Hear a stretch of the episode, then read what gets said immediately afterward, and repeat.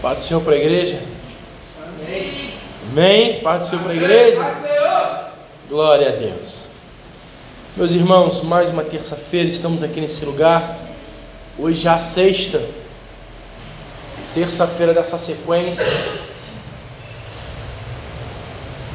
sobre ao anjo da igreja.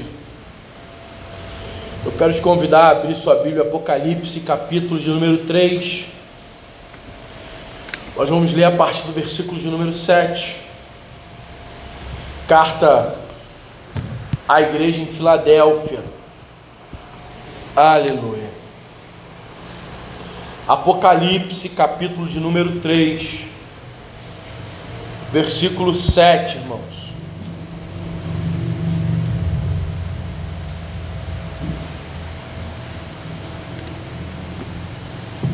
Você pudesse colocar de pé em reverência a palavra, só para procedermos com a leitura, depois você já se assenta, se assenta glorificando a Ele que é digno, porque tem revelação para a tua vida nessa noite.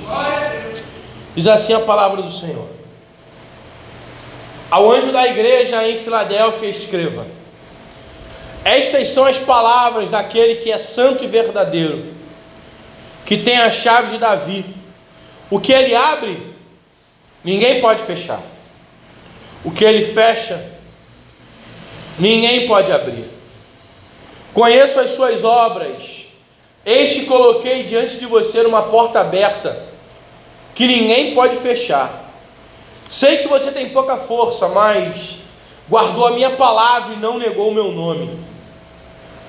Veja o que farei com aqueles que são sinagoga de Satanás e que se dizem judeus e não são, mas são mentirosos. Farei que se prostrem aos seus pés e reconheçam que eu amei. Visto que você guardou a minha palavra, exortação e perseverança, eu também o guardarei da hora da provação que está para vir sobre todo o mundo, para pôr a prova os que habitam na terra. Venho em breve. Retenha o que você tem, para que ninguém tome a sua coroa. Farei do vencedor uma coluna no santuário do meu Deus, e dali ele jamais sairá. Escreverei nele o nome do meu Deus e o nome da cidade do meu Deus, a Nova Jerusalém, que desce dos céus da parte de Deus, e também escreverei nele o meu novo nome. Aquele que tem ouvidos, ouça o que o Espírito diz às igrejas. Amém, meus irmãos? Pode sentar em nome de Jesus. Então, como é de costume, a gente dá aquele panorama geral e depois vai dando uma minuciada nos termos e nas revelações a qual Jesus vem trazendo para cada uma das sete igrejas da Ásia Menor. Filadélfia tem por significado amor fraternal. Texto base que nós acabamos de ler, Apocalipse capítulo 3, do 7 ao 13. Jesus se apresenta para a igreja de Filadélfia como o que é santo, o que é verdadeiro, o que tem a chave de Davi. A exortação para Filadélfia é quase que nenhuma, né? Ele só diz assim: guarda o que tens, para que ninguém tome a tua coroa. E a promessa para a igreja de Filadélfia é que eu farei coluna no templo do meu Deus. Irmãos, a igreja de Filadélfia é uma das igrejas citadas na Bíblia no livro do Apocalipse. É uma das sete igrejas das principais cidades da província conhecida como Ásia Menor. É interessante nós percebermos que Filadélfia ela é conhecida como exemplo de fidelidade ao Senhor. A igreja de Filadélfia é conhecida como exemplo de compromisso com o verdadeiro evangelho. Essa igreja, é óbvio, na igreja de Filadélfia, porque ficava na cidade de Filadélfia, que era uma província romana. E é interessante nós percebermos que tinha outras cidades, na Ásia Menor e outras igrejas, é lógico. Uma coisa que também não pode passar despercebido é que talvez essa igreja não fosse um único núcleo. É possível que fossem vários encontros em grupos pequenos. Porque não eram igrejas grandes, já falamos disso em, outros, em outras terças. Eram igrejas, segundo aí os mais otimistas, de em torno de 50 pessoas ou um pouco mais. Mas ainda assim teriam dificuldade de se encontrar. Porque vai lembrar que a religião oficial desse momento é o judaísmo. É, os judeus e, e as sinagogas que estão em alto, estão em toda, aí nessas cidades. E nós vamos ver que Filadélfia também tem perseguição judaica. Então é muito provável que a igreja não se reunia na praça. É muito provável que a igreja não se reunia em algum salão nobre da época. Devia se reunir dentro das casas. Então, a, as maiores casas constavam de salões ali para em torno disso. 40, no máximo 50 pessoas. Então era bem complicado essa igreja se reunir com mais do que isso. Mas também poderia ser feito encontros, né? Na segunda encontra esses, na terça encontra aqueles, na, na sexta encontra outros, é possível. Mas fato é que tinha uma igreja fiel localizada nessa cidade. E cada dessas sete cidades, que eram as principais cidades da região, tinham igrejas ali fundadas pelos apóstolos. Provavelmente essa também foi mais uma fundada pelo apóstolo Paulo, nas suas viagens ali pela Ásia Menor. A cidade de Filadélfia, irmãos, assim como as demais, era um importante centro. Não tinha muita importância política e também não era das mais ricas, mas era um dos importantes centros ali daquele, daquela província. Interessante, Filadélfia ficava situada, e nós vamos comentar isso mais à frente, entre dois principais caminhos. Era a rota que levava para as igrejas, ou para as cidades, perdão, para as igrejas não, para as cidades que ficavam mais na costa, Éfeso, né, etc. Mas também era caminho para essas cidades principais que ficavam mais dentro. E aí nós estávamos vendo é caminho para a Odisseia, que será próxima, etc. Então, era uma igreja, era uma, era uma cidade muito bem situada. Tinha uma localização geográfica muito muito privilegiada, e aí era um, um centro de disseminação da cultura grega. Então Filadélfia era uma cidade importante culturalmente. Tinha algum comércio também, mas era uma cidade muito importante culturalmente. Então era uma província, uma das províncias chaves daquele lugar. E a gente dá essa introdução porque a carta que se dirige à igreja local, ela fala muito desses detalhes tem muito a ver com a vivência do povo. Então é bom a gente dar esse panorama inicial. Por conta de ser uma região vulcânica, essa cidade ela contava com vulcões, destruía tudo e terremotos. Até hoje é uma região de muito terremoto. Então, data do dia do ano 17 depois de Cristo, que Filadélfia chegou a ser destruída totalmente por um grande terremoto. Então era uma cidade que vivia os seus dias com esse com essa luta, né, com, com esse problema. Imagina hoje um grande terremoto, derruba casas, prédios, tudo bem estruturado. Imagina nessa época era pedra em cima de pedra. Por mais que fosse estruturado, um terremoto caía tudo. Se fosse um terremoto muito forte. mas eles foram reconstruídos por diversas vezes, pela sua importância cultural, sua importância religiosa e principalmente a sua importância geográfica. Então a carta de Filadélfia, assim como as demais, vão fazer menções diretas a problemas e situações enfrentados pela igreja naquela cidade. Então vamos lá. Essa carta começa com uma saudação, era padrão isso ali, né? Então, as cartas romanas, elas tinham esse modelo. Então parece que quando João recebe a revelação de Jesus, ele segue esse padrão, assim como os evangelhos seguiam padrões de escrita romana. Ou você acha que um livro altamente contrário ao império ia caminhar por aí? Ia ser tão difundido? Impossível, né, irmãos?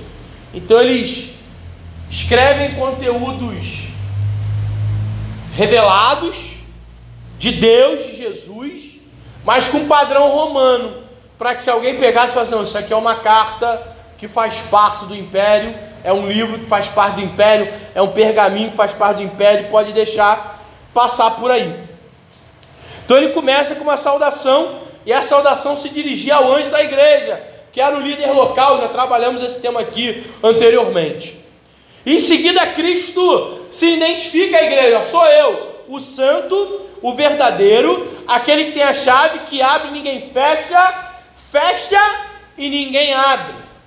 Então, essa autodescrição de Cristo, irmãos, vai enfatizar a sua santidade, a sua verdade e a sua autoridade. E é logo agora já nós já vamos começar a falar sobre a chave de Davi. Então Jesus Cristo é aquele que possuía essa chave. Isso quer dizer que ele é aquele em quem finalmente se cumprem todas as promessas do Messias e o único que tem poder de abrir as portas dos do reino dos céus para os homens. Então Cristo está trazendo isso como conforto aos corações dos irmãos daquela igreja, irmão. Porque Filadélfia era uma igreja extremamente perseguida pelo judaísmo. Perceba que quanto mais fiel a igreja, mais perseguido eles eram. Filadélfia até não tinha um pastor tão proeminente, na verdade eu nem achei quem era o pastor da época em Filadélfia. Como outras igrejas tinham pastores com mais relevância. Mas era uma igreja extremamente fiel, era uma igreja extremamente missional, era uma igreja extremamente relevante para a época. Então os judeus estavam perseguindo aquela igreja. Então Jesus está falando para eles: ó, fiquem tranquilos, porque eu tenho a chave que abre. E quando eu abro, ninguém pode fechar. Fiquem tranquilos, porque eu tenho a chave que fecha. E quando eu fecho, irmãos, ninguém pode abrir. Perseguição na nossa vida é algo normal. Quanto mais fiel o crente é, mais perseguição elevante ele tem.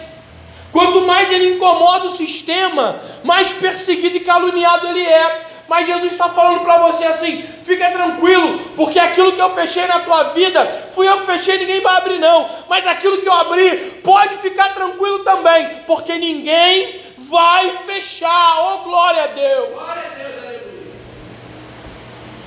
Então, esses camaradas insistiam da comunidade judaica que eles eram o único caminho, que só eles tinham a chave de Davi, só eles iriam morar no céu. E aí Jesus está deixando bem claro que a salvação não está na mão de homens. A salvação, e Jesus está combatendo ali o judaísmo. Então Jesus está falando assim: ó, a salvação não está na mão dos judeus. Hoje a gente pode contextualizar para a nossa vida. A salvação, irmãos, não está na mão da igreja, instituição.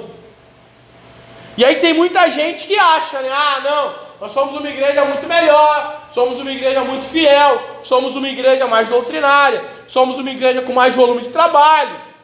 Então não é aqui tem salvação, é aqui que nós temos a chave do céu. Como se alguém fosse autorizado a ser porteiro do céu por Jesus. E aí Jesus está falando, ó, quem tem a chave de Davi, que abre e ninguém fecha, fecha e ninguém abre, sou eu.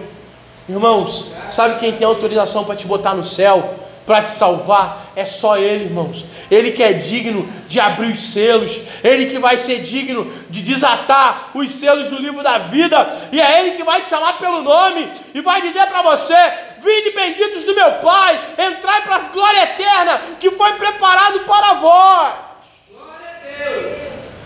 Para de deixar botar em julgo sobre a tua vida, meu irmão. Porque quem controla a tua vida é Jesus. E a Bíblia fala: aprendei de mim, porque ó, meu fardo é leve e meu jugo é suave. Esse é o bom mestre. É ele que tem a chave. A chave de Davi está na mão dele. Oh, glória a Deus. Mas que negócio é esse, pastor? De chave de Davi. Chave de Davi, irmãos significa claramente o acesso ao reino de Deus, o acesso à vida eterna.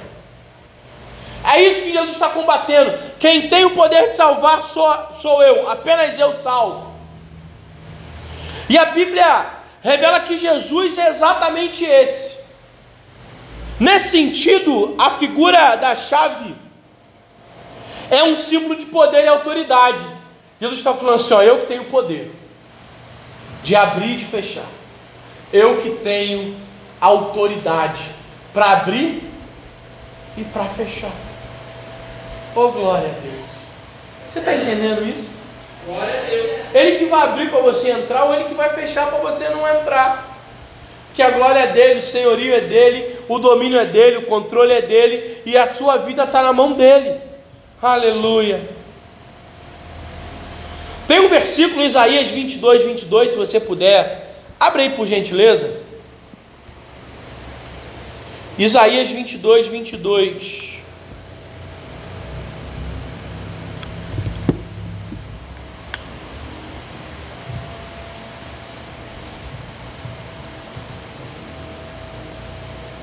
Amém? Porém, sobre os ombros dele a chave do reino de Davi o que ele abrir, ninguém conseguirá fechar. E o que ele fechar, ninguém conseguirá abrir. É uma profecia ao, diretamente ao rei Eliakim, mas tipificando Cristo. O profeta messiânico, o profeta Isaías, aquele que vem predizendo sobre o Cristo, aquele que vem falando sobre os caminhos aplainados, os montes abatidos, os vales exaltados. Aquele que vem falando que vai surgir aquele sim, que será conselheiro, maravilhoso, Deus forte, Pai da eternidade, príncipe da paz. Esse profeta agora também está dizendo que quando Jesus vier, sobre o seu ombro, ou seja, sobre a sua autoridade, vai estar exatamente a chave de Davi. Então, o que a gente vem falando essas terças todas sobre o Apocalipse ser muito ligado a toda a Bíblia. O Apocalipse vai perpassando todo, muitas verdades bíblicas, tanto no Antigo Testamento como do Novo Testamento. Então Eliakim era filho de Ilquias e foi um homem que serviu ao rei Ezequias como mordomo fiel. E ele vive naquele momento de turbulência, um cenário muito complicado para o povo de Judá.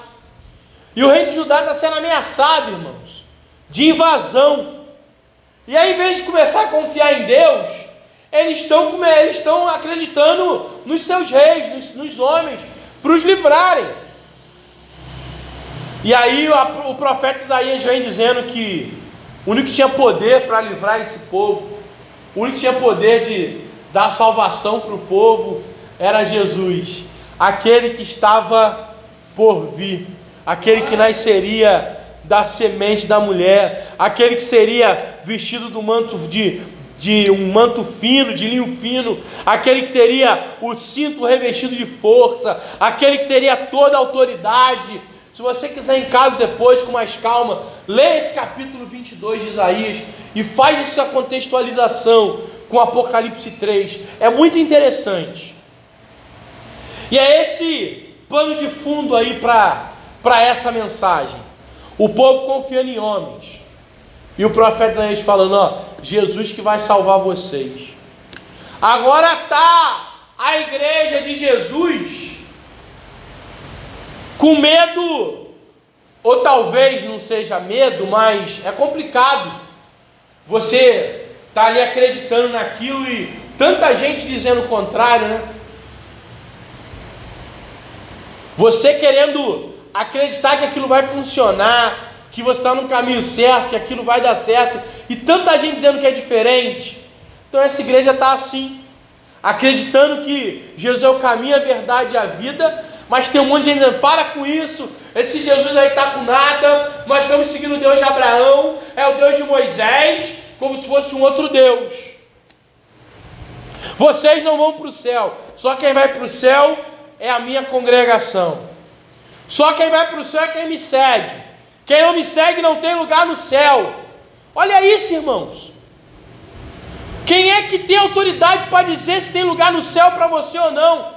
Homem nenhum pode dizer isso para você, a não ser Jesus. Jesus é o único que tem autoridade para dizer que você vai morar com Ele no céu. E é isso que está dizendo exatamente aqui. Eu sou aquele que tenho a chave de Davi. O Novo Testamento também vai falar sobre isso, irmãos. O próprio Apocalipse 3 que nós estávamos lendo. Em primeiro lugar, sem dúvida, o fato de Jesus segurar essa chave é um testemunho claro da sua linhagem messiânica. Então Jesus está tá se autorizando. Jesus está falando assim: ó, tudo bem, eles estão falando que o Messias ainda não veio, que o Messias virá. Porque o grande problema da igreja do primeiro século, e se estende até hoje, para o judaísmo é a questão se Jesus é o Messias ou se Jesus foi apenas um profeta e que o Messias haveria de vir.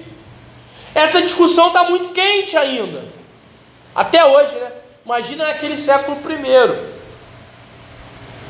Nos 100, 200 primeiros anos de igreja. E a discussão está grande. E os caras estão falando assim: não, os únicos que têm autorização para falar em nome de Deus somos nós, os judeus os da sinagoga.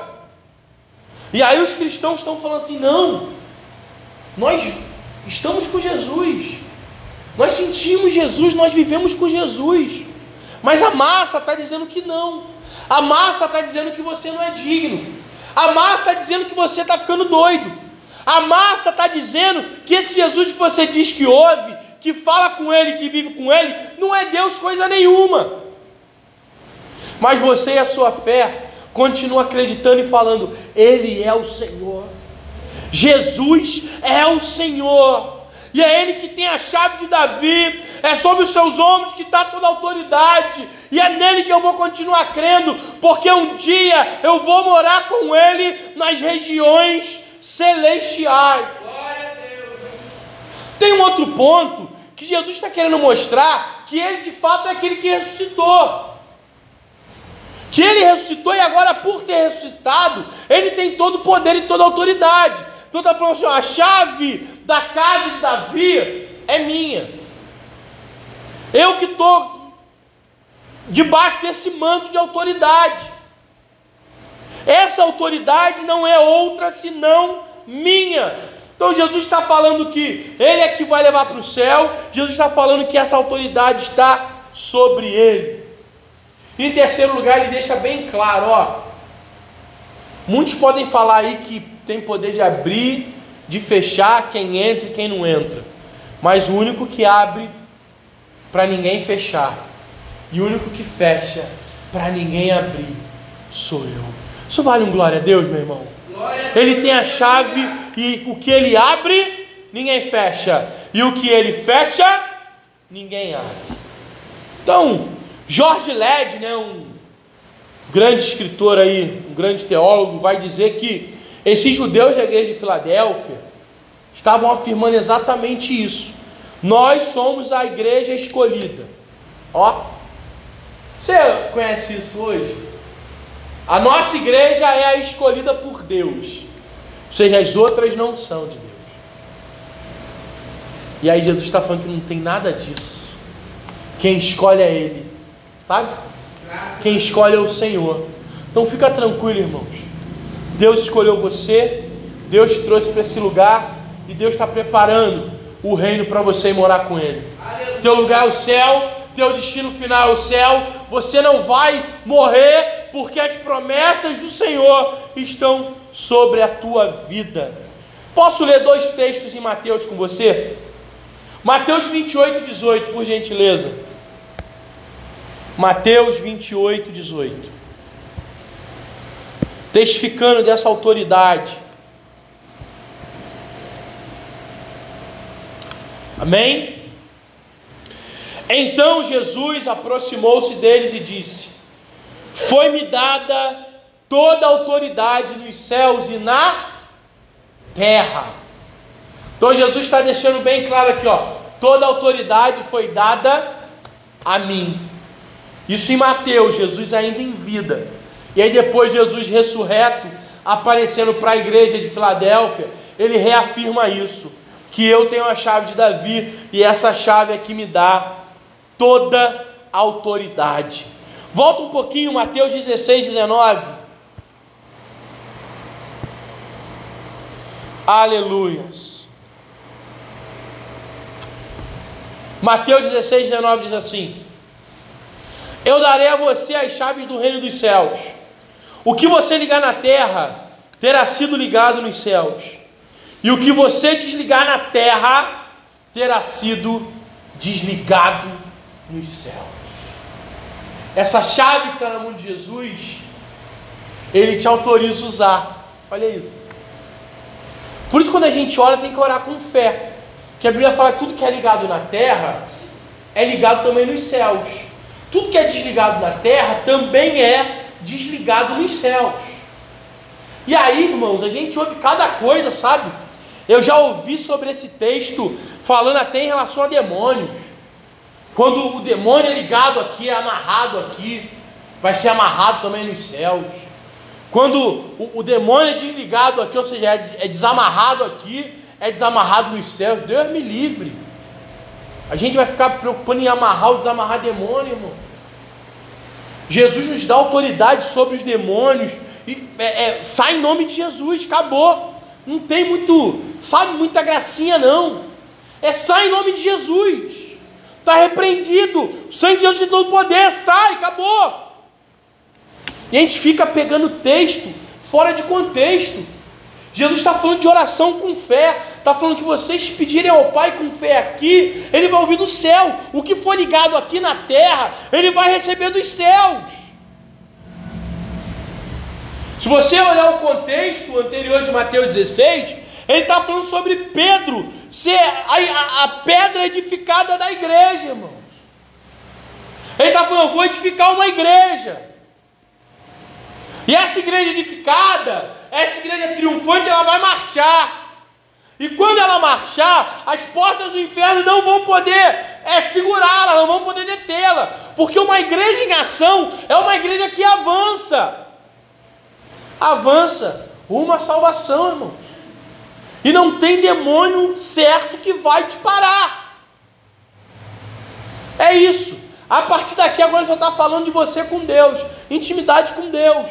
Aquilo que você ligar aqui com fé, Deus está ligando lá no céu. O que você pedir aqui com fé, Deus está autorizando lá no céu, meu irmão.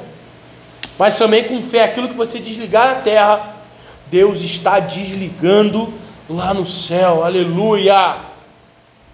Vamos mais um texto sobre essa chave aí. Apocalipse 5:5 e sobre a autoridade de Jesus. Apocalipse capítulo 5, verso 5. Olha aí.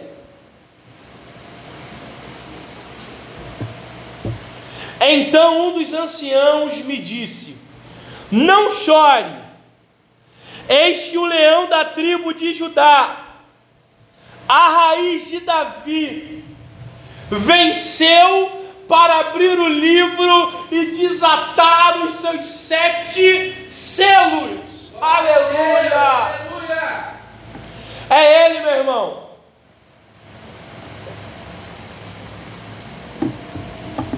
O leão de Judá, a raiz de Davi, ele é que tem o poder de abrir o livro, de desatar os selos sobre esse livro. Chave de Davi é autorização para te salvar e para te, te guardar dos sofrimentos vindouros. Aleluia. E aí a carta continua dizendo o seguinte: Coloquei diante de você uma porta aberta, e essa porta ninguém pode fechar.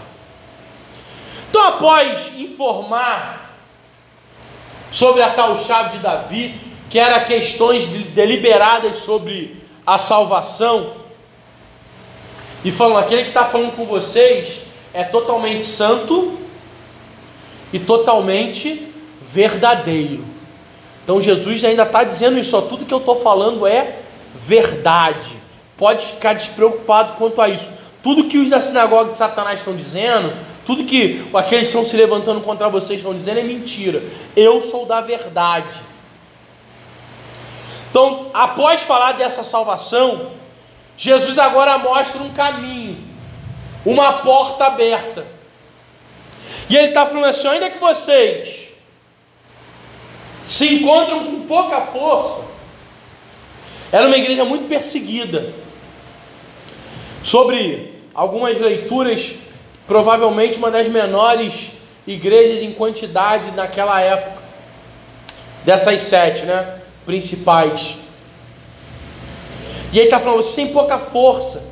Eu estou vendo que vocês estão lutando aí para sobreviver. Mas Entretanto, tem guardado a palavra e não tem me negado. Por conta disso, por causa da fidelidade de vocês, porque vocês guardam a palavra e não me negam, eu estou abrindo uma porta. E a porta que eu estou abrindo, ninguém vai poder fechar. Meu irmão, aquele que é fiel, Deus abre portas. A gente fica desacreditado, né? Mas Deus abre porta para gente, e a porta que ele abre, ninguém fecha. Mas que porta é essa específica para essa igreja de Filadélfia? Para você, meu irmão, recebe isso como profecia na tua vida. Deus vai abrir uma porta para você e quando ele abrir, ninguém pode fechar, ninguém pode mexer. Mas para a igreja de Filadélfia era algo específico. Deus tinha, estava falando, tinha colocado diante dele numa porta aberta. E lembra que eu falei com vocês lá no início que a cidade de Filadélfia ficava numa, na beira de num cruzamento né, de duas principais rotas comerciais. Ligava o Ocidente ao Oriente. Então Filadélfia era meio do caminho. O pessoal do Império Romano ali, quase todos tinham que passar, o pessoal mais do, do interior, para chegar no, nas cidades portuárias, passava por Filadélfia. Então Jesus está falando assim: ó, eu abri uma porta para vocês de evangelização. Perdão. Olha onde eu coloquei vocês. Eu plantei vocês num lugar onde vocês vão poder falar do meu amor. Onde vocês vão poder pegar essa, essa verdade que vocês se agarraram, que vocês não têm, não têm aberto mão das verdades bíblicas, e eu tenho me agradado disso, e agora falar disso para outras pessoas. E fique tranquilo, porque essa porta de evangelização que eu abri, ninguém vai fechar. Irmãos, ninguém para a igreja não. Pode ser tempo mais final de ano, as pessoas têm seus afazeres. Hoje muitos ligando, mandando algumas mensagens. A gente entende tudo isso. E aí às vezes você fica imaginando assim, será que vai? Será que ano que vem rompe? Será que vai fluir mais? Ninguém para a igreja do Senhor não, irmão a não ser a própria igreja quando entra em caminhos tortuosos. Mas se você está na verdade, você não tem aberto mão daquilo que Deus tem te dado, pode ficar despreocupado, porque Ele é fiel e Ele vai continuar caminhando com você, e a igreja ela segue triunfante. As portas que Deus tem aberto, ninguém vai poder fechar. Glória a Deus. Jesus está falando para Filadélfia assim, ó, para a igreja, né, de Filadélfia, não para a cidade, mas para a igreja. Vocês podem ser pequenos. Aos olhos da cidade e aos olhos da sinagoga judaica, podem até ser insignificantes, mas vocês são grandes para mim. Oh, glória a Deus! Eu coloquei vocês num lugar estratégico, num ponto estratégico, e eu tenho feito algo grande a partir da sua vida. Você recebe isso? Deus tem coisa grande fazendo na tua vida, meu irmão. Essa porta que Deus está abrindo de salvação através de você é dele, não é de mais ninguém. E através de você muita gente vai ser salva, porque Deus tem visto a sua fidelidade. Oh glória a Deus! Aleluias! Agora já estamos indo para o verso 9, né? Veja o que farei com aqueles que são sinagoga de Satanás. Se dizem judeus, mas não são. Tudo conversa. Mas são o que? Mentirosos. Então a carta da igreja de Filadélfia tem esse, esse ambiente adverso para os crentes daquela cidade. É uma igreja que está sofrendo muita perseguição. Tem igrejas como já falamos que não estava sofrendo perseguição. Filadélfia não. Igreja fiel era uma igreja perseguida. Quando a igreja é perseguida, é porque está dando fruto. E parece um jargão bobo, mas é verdade. Só atacam pedra, meu irmão. árvore que está dando fruto. Quando não está dando fruto, ninguém vai catucar, vai tacar pedra para quê? Tá, a árvore está morta, está seca. O pessoal passa muito mal querendo arrancar ali e mandar embora. Mas quando a árvore dá fruto, taca pedra, paulada. Às vezes não é nem para ferir, machucar, não. Às vezes é porque as pessoas estão famintas, precisando de algo que você tem para elas se alimentarem. Oh, glória a Deus. E essa igreja é isso. Filadélfia está passando por extrema perseguição. Lembra quando nós falamos de Esmirna? Algumas terças atrás? Então parece que essas duas igrejas têm muitas semelhanças. E essas duas cartas têm muitas semelhanças. Assim como os crentes da igreja de Esmirna, os cristãos de Filadélfia também estavam sofrendo perseguição por parte dos judeus. Qualquer um que se convertesse ao cristianismo já era tido como herege e apóstata, e era rapidamente impedido.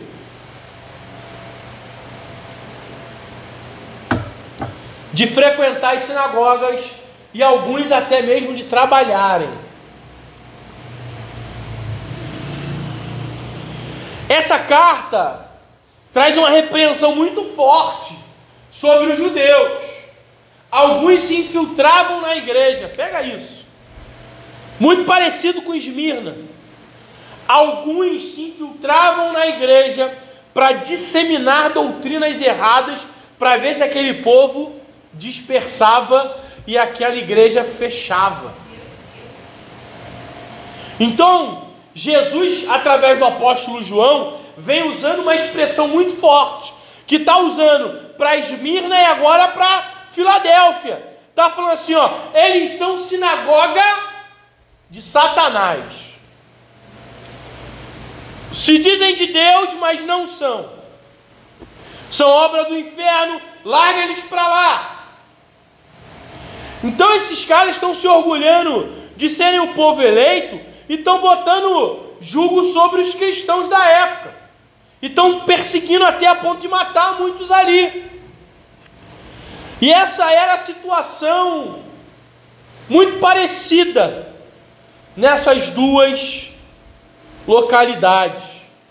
Só que assim como o povo de Esmirna, os cristãos de Filadélfia não negaram ao Senhor.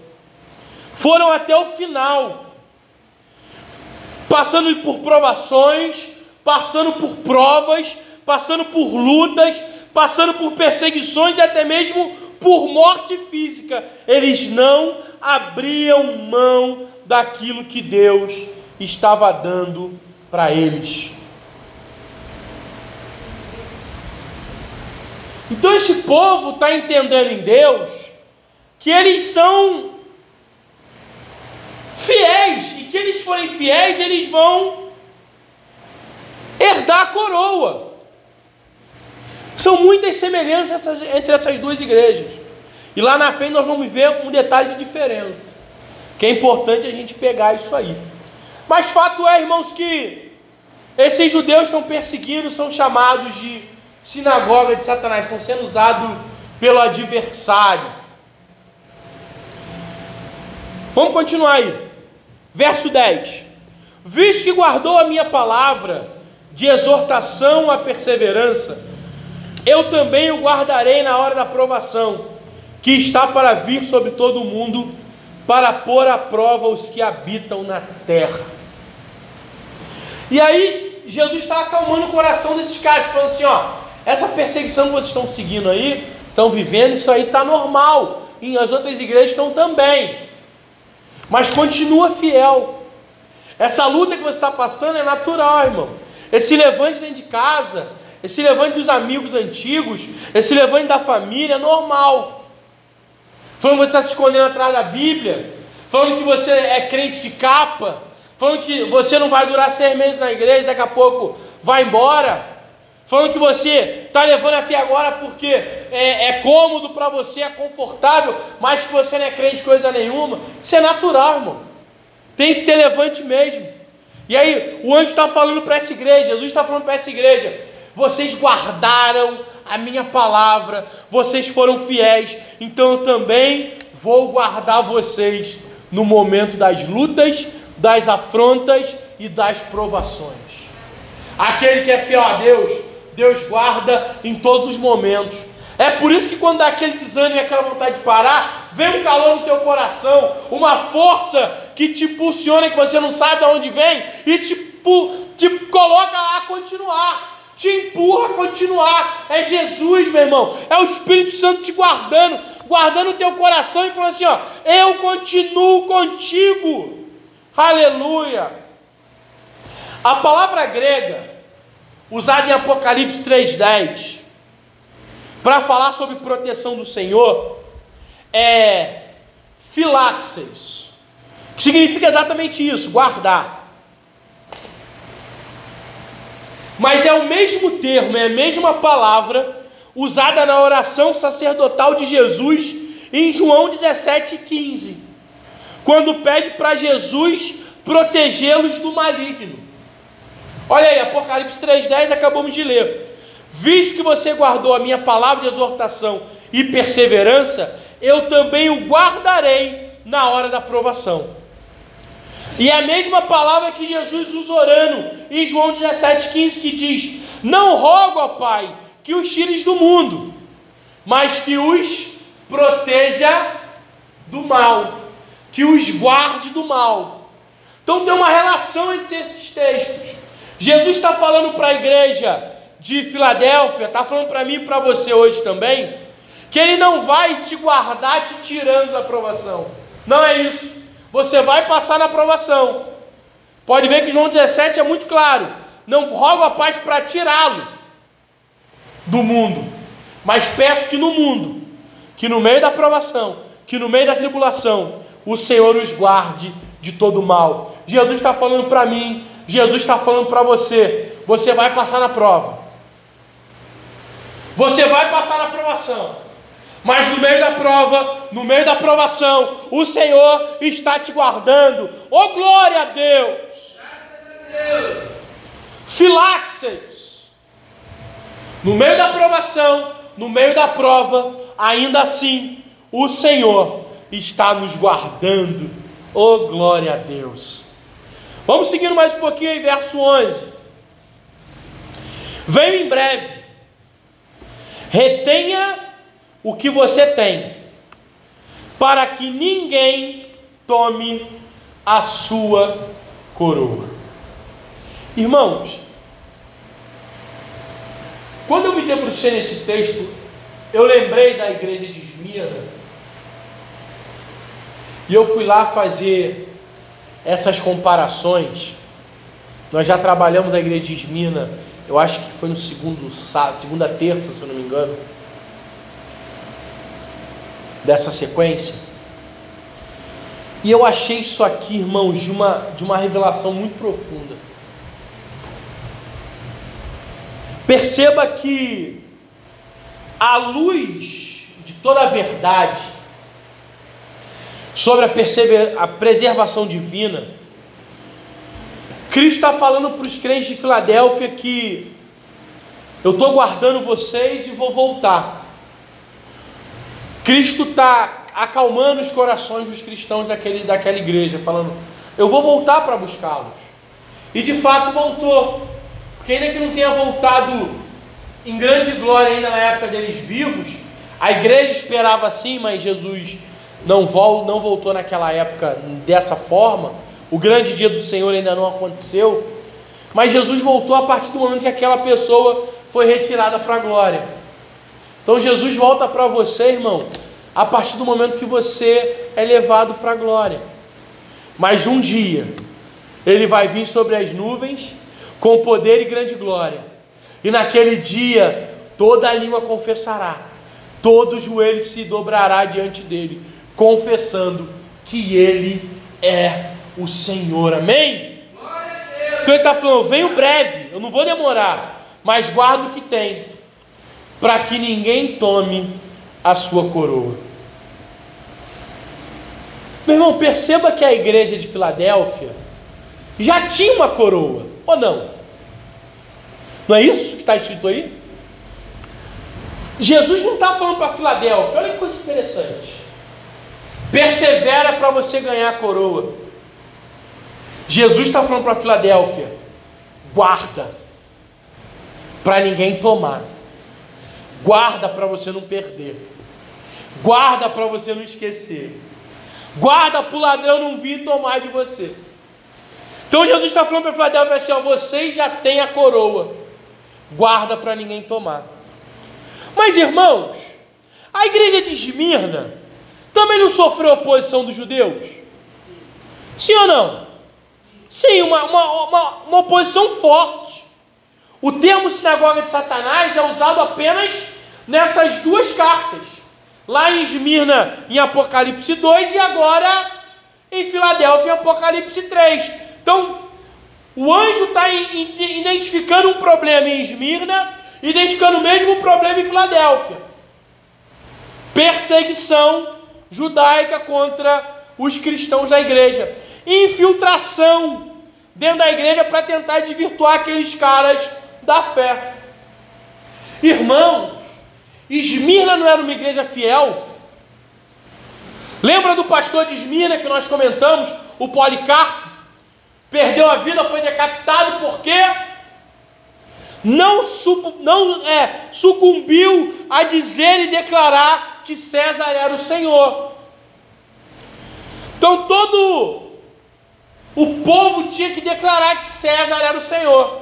Mas os irmãos da igreja, tanto de Esmina quanto de Filadélfia, não submetiam a isso, não declaravam que César era o Senhor, eles declaravam apenas Jesus é o Senhor. Apenas Jesus é Deus. César que me desculpe. César é o governo romano, irmãos. Mas ele não é o Senhor. Senhor sobre a minha vida é apenas o Senhor Jesus. E Policarpo foi assassinado por não aceitar chamar César de Senhor. Então era uma igreja também fiel, Esmirna. Só que a promessa de Esmirna, irmãos, Apocalipse 2,10 é: Seja fiel até a morte, e eu lhe darei a coroa de vida. Olha isso. Então, para Esmirna, Jesus está falando assim: ó, se vocês permanecerem fiéis, vocês vão receber a coroa. Para Filadélfia, não. Para Filadélfia, ele está falando assim: vocês já são perfeitos. Essa igreja não tem nada para melhorar. Você não vê nenhuma repreensão do anjo para Filadélfia. Vocês se amam, amor fraterno. Vocês vivem reino dos céus já, cara. Então Jesus está falando assim: vocês já vivem reino de Deus aqui na terra. E nós trabalhamos isso em outras, em outras séries anteriores, em outros dias anteriores dessa série. Você já está vivendo o reino de Deus hoje. O reino de Deus é chegado. E quem vive o reino hoje não vai ganhar a coroa de vida eterna, não, irmão. Quem vive o reino de Deus hoje já possui uma coroa de vida eterna. Glória a Deus. Jesus já te deu essa coroa, ela é tua. Veste, bota na cabeça, usa. Então, para alguns, Jesus está falando assim: ó, ainda tenho coisas contra vocês. Continua perseverando. Que ainda que vocês estejam fiéis, não estão se dobrando ao regime romano, mas ainda tem algumas coisas contra vocês. Então, persevera aí que a coroa vai chegar, a salvação chega. Mas para Filadélfia, meu irmão, oh glória a Deus. Jesus está falando assim, cara, vocês se amam demais. Vocês não têm repreensão. O que, que eu vou repreender vocês? Vocês estão aí, ó, passando tudo isso e não negam o meu nome por nada. Não conseguem vencer todo o mal que vem contra vocês. Vocês já têm a coroa. Apenas guarde. Apenas retenha. Então a instrução para os crentes de Filadélfia, meu irmão, é só continua. Só continue, irmão. Entende isso? Quem já é salvo, quem já tem salvação, quem já possui essa coroa de vida eterna sobre a sua cabeça, é só continuar. Deus tem se agradado de você, meu irmão. Se você tem certeza da sua salvação, apenas continua sendo fiel. 1 Coríntios 1,8, você pode abrir comigo, por favor? Já estamos encaminhando para o final. 1 Coríntios 1,8.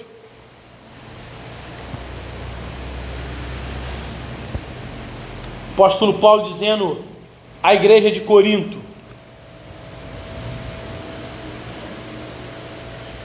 É, em outras palavras, é isso, irmãos, vocês estão salvos, vocês já têm a coroa, então fica, mantém, não perde o foco não. Por quê? 1 Coríntios 1,8. Ele, Jesus, os manterá firmes até o fim, de modo que vocês serão irrepreensíveis no dia do nosso Senhor Jesus Cristo. Olha isso. Quem vive reino, irmão, quem é do reino, quem tem obras de salvação, quem tem obras de justiça, quem tem obras de verdade, quando chegar no grande dia, vai estar irrepreensível, vai estar com as suas vestes brancas. Então o apóstolo Paulo está confirmando isso aqui em 1 Coríntios, capítulo 1, versículo 8. Você já é, já é igreja, você já está salvo, meu irmão. Você já está vivendo o reino dos céus. Você não vai viver o reino, não. Você já vive o reino hoje. Claro, trabalhamos isso ainda como espelhos sujos, não é isso? Como espelhos embaçados. Um dia vamos ter a revelação da plenitude, vamos ter a revelação completa. Mas vocês já vivem em reino hoje. Você é do reino de Deus, meu. você é filho dele, você é salvo em Jesus. Então só persevera, porque Jesus vai te manter firme até o fim. Aleluias. Vamos continuar a carta aí para a gente fechar. Verso 2 do Apocalipse 3. Farei do vencedor uma coluna no santuário do meu Deus, e dali ele jamais sairá. Escreverei nele o nome do meu Deus, o nome da cidade do meu Deus, a nova Jerusalém, que desce dos céus da parte de Deus, e também escreverei nele o meu novo nome.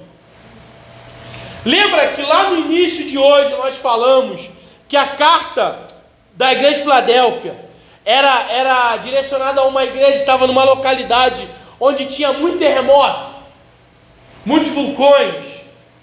Era uma igreja que há poucos anos anterior à, à escrita de João, tinha passado, era uma cidade, perdão, tinha passado por um terremoto muito grande.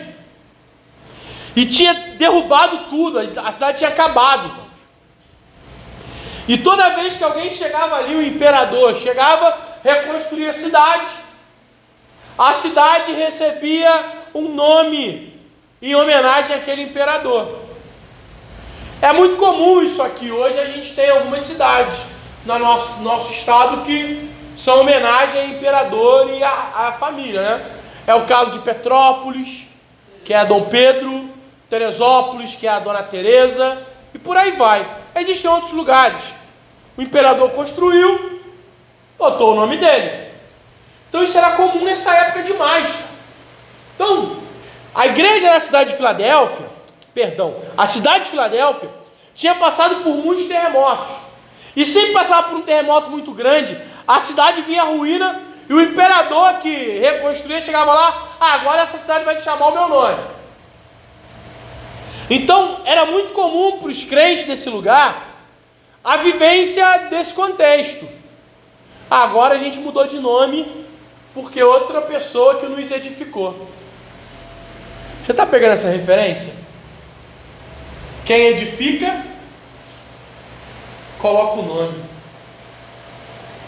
Amém? Amém? Quem edifica, coloca o nome, irmãos. E os caras estão com isso na cabeça. Tanto é que não era uma, uma cidade de guerra, não era uma cidade fortificada, não tinha nada disso não. Muito pelo contrário, eles tinham tanto medo da cidade desabar que muitos moravam fora dos muros. Porque se as pedras caíssem, eles estavam longe das pedras. Então construíam suas casas fora, longe dos muros. E aí olha a promessa para esses caras, irmão. Era uma promessa muito significativa. Ao que vencer, oh meu Deus, o que vencer vai virar coluna no templo do meu Deus. Olha isso. O que vencer vai ser coluna da cidade do meu Deus. Então Jesus está falando para esses crentes: ó, vocês não vão apenas habitar, como vocês vão ficar lá para sempre. Vocês vão ser edificação. Vocês não vão precisar morar do lado de fora. Pega essa revelação aqui, ó. Quando vocês vencerem, vocês não vão mais precisar morar do lado de fora com medo que a cidade venha a ser ruída e que outro venha edificar e colocar o nome, porque essa cidade vai ser eterna. Vocês vão ser coluna, vocês vão habitar, vocês vão pertencer, vocês vão estar dentro da nova Jerusalém. Ah, meu Deus! E o meu Deus colocará o seu nome em vocês. Pega essa revelação, meu irmão. Quem edifica, coloca o nome. Então Jesus está falando assim: vocês vão ser edificados por mim e pelo meu Pai. E esse novo nome que nós teremos será gravado sobre as colunas da cidade, serão gravados em vocês. Não precisam ter medo mais de terremoto, não precisam mais ter medo de problemas dessa vida, porque esses terremotos vêm para nos derrubar mesmo, irmão. Os terremotos da vida vêm para nos derrubar. Aí Jesus está falando lá naquele grande dia, nada disso mais vai importar. Vai ser só alegria, vai ser só adoração. Lá não haverá choro, lá não haverá pranto, lá não haverá ranger de dente. Lá você vai ser chamado bendito de Deus. Vai pertencer, vai ser coluna da cidade, a nova Jerusalém. Aleluia. E vão ter o meu nome escrito sobre vocês. Então a igreja de Filadélfia, fundada pelo apóstolo Paulo, era uma igreja que estava vencendo. Era uma igreja que não tinha um pastor tão relevante como, por exemplo, a igreja de Sardes, mas era uma igreja de obras vivas tanto é, irmãos, que com o levantar ali do, dos impérios vindouros e a perseguição mais intensa aos cristãos, as outras seis igrejas do Apocalipse elas acabam sendo sucumbidas, elas terminam. Filadélfia não. Filadélfia vai passando os séculos. A igreja de Filadélfia vai passando os séculos. A igreja de Filadélfia vai vencendo, irmãos. é a igreja das sete que tem uma vida mais longa. Por quê? Sem pastor relevante, sem produção relevante, mas uma igreja cheia de amor. Uma igreja que já vivia o reino. Uma igreja que não ia receber a coroa da vida. Era uma igreja que já tinha a coroa da vida. Então acho um outro ponto muito interessante para nós entendermos sobre a igreja de Filadélfia. A igreja de Sardes, vocês lembram, foi a de terça passada? Era uma igreja que tinha um pastor altamente relevante. Era um pastor doutrinário. Porém, era uma igreja de obras mortas. Lembram disso que a gente comentou sobre isso aqui?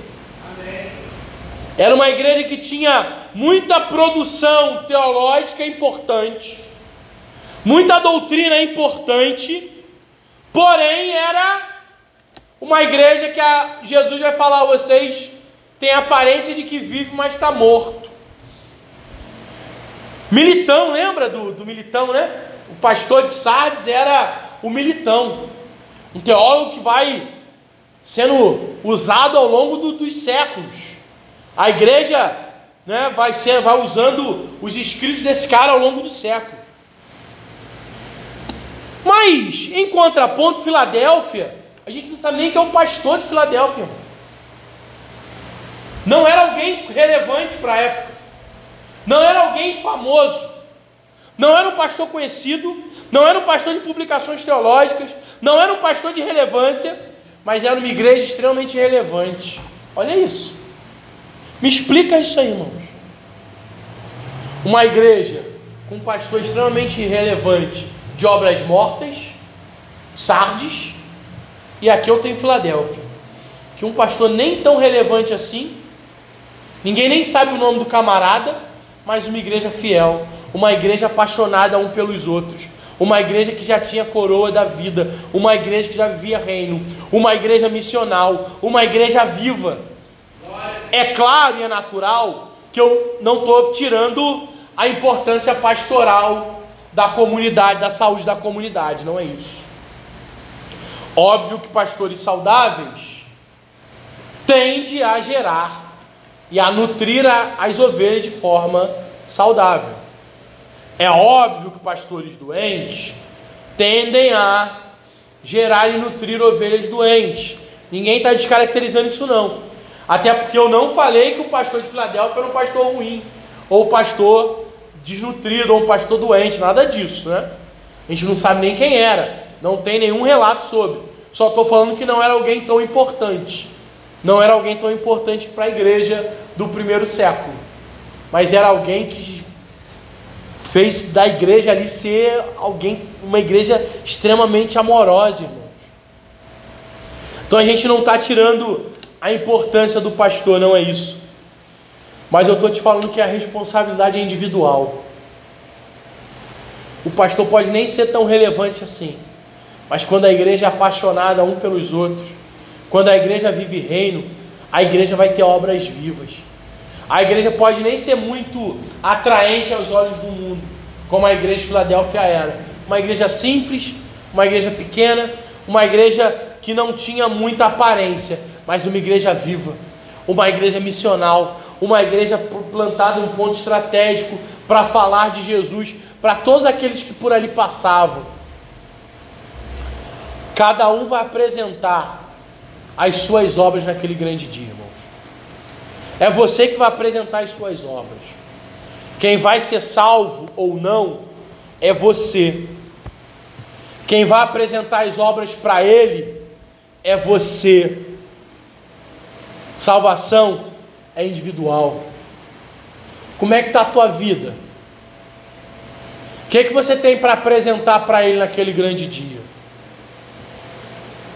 Obras vivas, como Filadélfia, ou obras mortas, como Sardes? Que nós entendamos e aprendamos com Filadélfia. Não é aparência, não é pessoas cristãos de muita relevância. É apenas uma igreja vivendo o reino de Deus. Uma igreja que se ama, uma igreja que não se levanta um contra os outros, uma igreja que vive o reino de Deus, uma igreja consegue coabitar em amor, uma igreja missional, uma igreja que prega o reino, que leva o reino avante e uma igreja que vai ser extremamente relevante. Amém? Você permite orar por você nessa noite? Você pode se colocar de pé? Eu quero trazer essa reflexão com você. Como é que está a sua vida hoje? Estamos falando aqui exatamente isso. Não precisa de aparência, irmãos.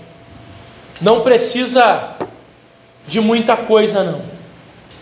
Só precisa de crente fiel. Só precisa de gente que se ama. Que vive o reino com sinceridade. É isso que ele busca. A Bíblia é bem clara quando diz que ele está buscando os fiéis. Às vezes a gente fantasia demais o pavão e esquece de viver o evangelho. Um evangelho simples, um evangelho com o pé no chão, um evangelho do dia a dia, um evangelho que ama, que cuida e que honra o nome do Senhor Jesus. Um evangelho que não tem compromisso com o pecado, mas tem compromisso com a verdade. Um evangelho que não tem compromisso com os esquemas, mas que tenha compromisso com o reino de Deus. Esse é o crente que você tem que ser. E eu vou orar por você, para que Deus te dê força e te capacite a ser esse crente hoje, em nome de Jesus.